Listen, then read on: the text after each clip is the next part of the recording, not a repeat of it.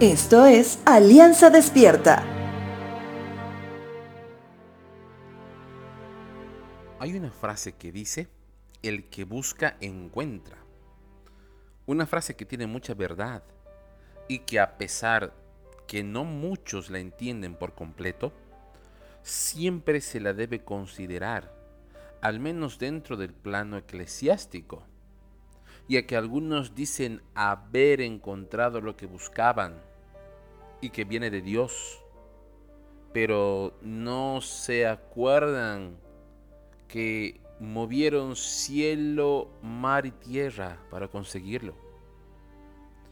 También hay otras frases que son siempre bien ponderadas, también en el plano eclesiástico, como ser la que dice cuando se cierra una puerta se abre otra frase que inclusive se la intenta encajar en alguna cita bíblica, o inclusive que es una inspiración de Dios para la humanidad.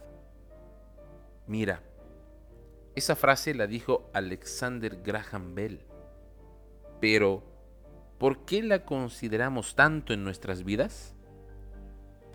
Muchos dicen que es como una forma automática de autoconsuelo ante las dificultades.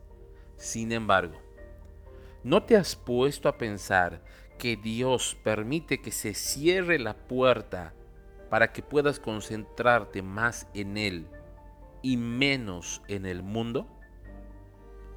Segundo libro de Crónicas capítulo 15 verso 4 dice lo siguiente.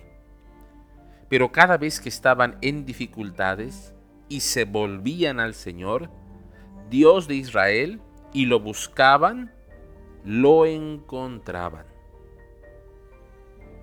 Este verso del Antiguo Testamento nos lleva a pensar que Israel, a pesar de su corazón rebelde, sabía cómo encontrar la puerta para abrir.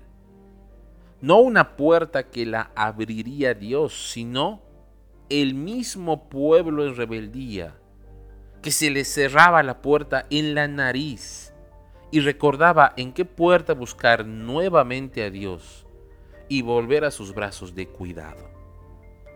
Si sabes buscar a Dios y siempre encontrarlo, sabes qué puerta tocar, qué puerta abrir.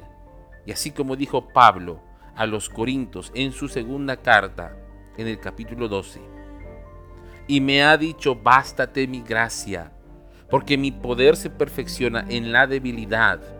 Por tanto, de buena gana me gloriaré, más bien en mis debilidades, para que repose sobre mí el poder de Cristo.